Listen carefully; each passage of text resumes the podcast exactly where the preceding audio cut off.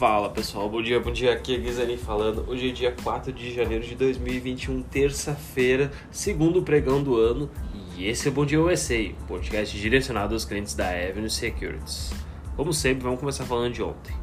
O primeiro pregão do ano, os principais índices americanos acabaram encerrando em alto e renovaram máximas históricas, mostrando que a gente já começa o ano com o pé direito, positivo. O destaque foi a Apple, que foi a primeira empresa a atingir finalmente os 3 trilhões de dólares em valor de mercado. Ela ficou rondando esse valor durante um bom tempo, até que ontem atingiu esse, essa marca. Dow Jones subiu 0,68, S&P 500 mais 0,64, Nasdaq mais 1,20. Entre os destaques, setor positivos foi o consumo cíclico XLY subindo 2,87, petróleo XLE subindo 13,10 e biotecnologia XBI subindo 13 ontem. Na ponta negativa, XLU Utilities 0,99, materiais básicos XLB caiu 1,30.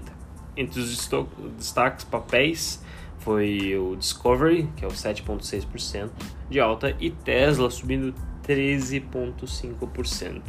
Quem aí ah, gosta do Elon Musk, principalmente ele, deve ter ficado feliz com o primeiro pregando do ano.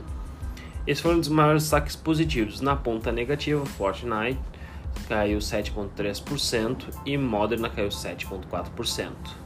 Já a moeda americana avançou 1,57%, cotada a 5,66. Também começamos aí com dólar positivo, parabéns para quem está comprado.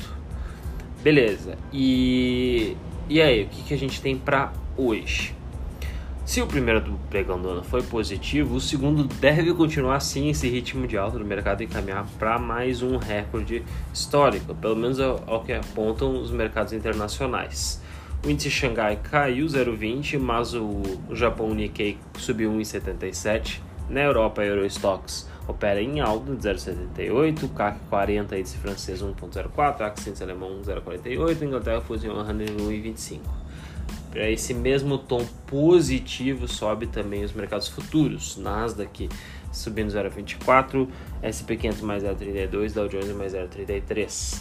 Na agenda sem balanços relevantes de empresas, mas economia sempre que começa aí o mês a gente sabe que a gente tem números relevantes. A gente tem ofertas de emprego, JOLTS, que é uma prévia do mercado de trabalho, e também PMI da indústria que acaba sendo relevante para a inflação.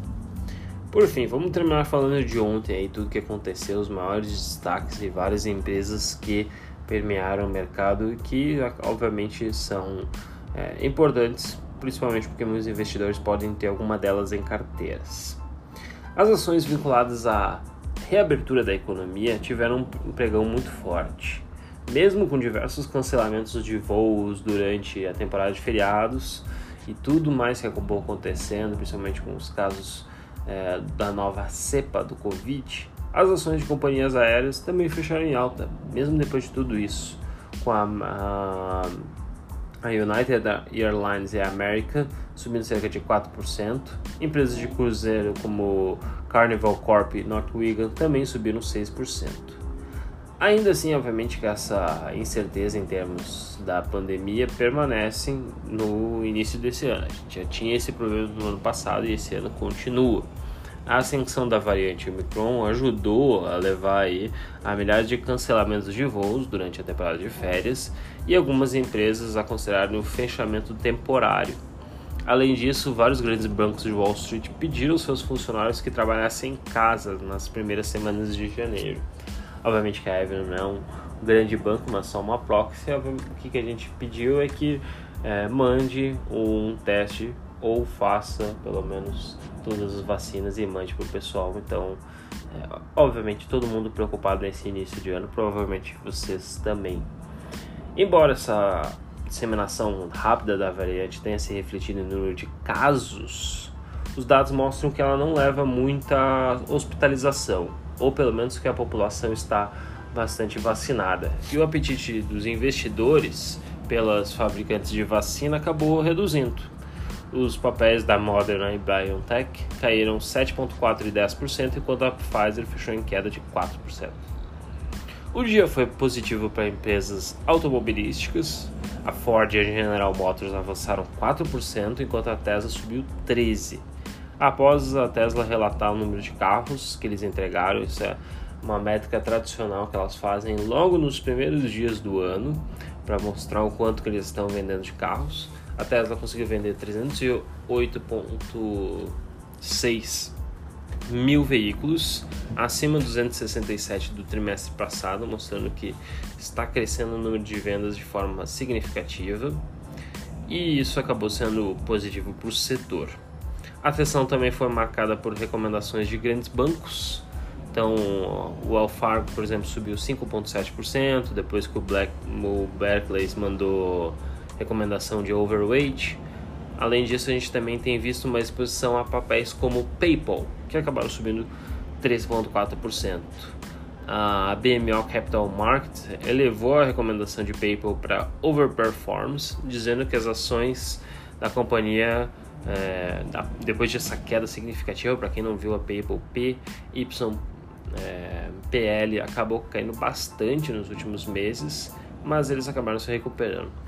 A BMO reiterou que, apesar dessas incertezas com relação à concorrência e também as tendências macroeconômicas, enxerga que tem uma simetria muito positiva na companhia de meios de pagamento. Lembrando que a PayPal cresce a margem significativa há anos talvez esse recuo aí, obviamente que mostre um menor crescimento da companhia, mas pelo menos na casa de dois dígitos. Eu sempre gosto de falar da PayPal, que para mim tem uma lembrança relevante dela, que muita gente diz que empresas digitais acabam não conseguindo se proteger da inflação. E o PayPal é um caso bem simples disso. Tá? Imagina que a, impre, a impressão maior de dinheiro, isso quer dizer, a maior quantidade de dinheiro em circulação tende a fazer inflação, certo? Agora, a PayPal, ela faz é, processos de pagamento e quanto mais processos de pagamento, ela ganha um percentual. Então, se a gente tem uma inflação, se você tem, por exemplo, 100 dólares e esses 100 dólares vão a 200, óbvio que é um, é um caso quase de hiperinflação aí. É, isso a gente não consegue imaginar na América. No Brasil é mais fácil a gente lembrar, mas na América não. Mesmo que acontecesse um caso extremo de hiperinflação nos Estados Unidos, que provavelmente seria é, exportado no mundo, a PayPal conseguiria, imagina, transacionar, provavelmente essas pessoas transacionariam em vez de 100 dólares, iam transacionar 200 e ela ia ganhar a comissão sobre 200.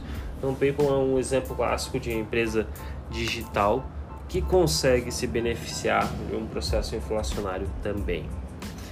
Já o setor de semicondutores, que é outro setor que liderou ah, principalmente os dados de Wall Street em 2021, ano passado, é, as ações da AMD acabaram subindo 4,4%. Por quê? Porque o Goldman Sachs reiterou aí a empresa como uma das principais ações na indústria de semicondutores. Lembrando para quem não viu que é, praticamente todos os seus devices aí, seu celular, seu computador, todos precisam de semicondutores. A gente está tendo uma escassez mundial e o Goldman acredita que a AMD, que é também esse mesmo código, acaba se beneficiando.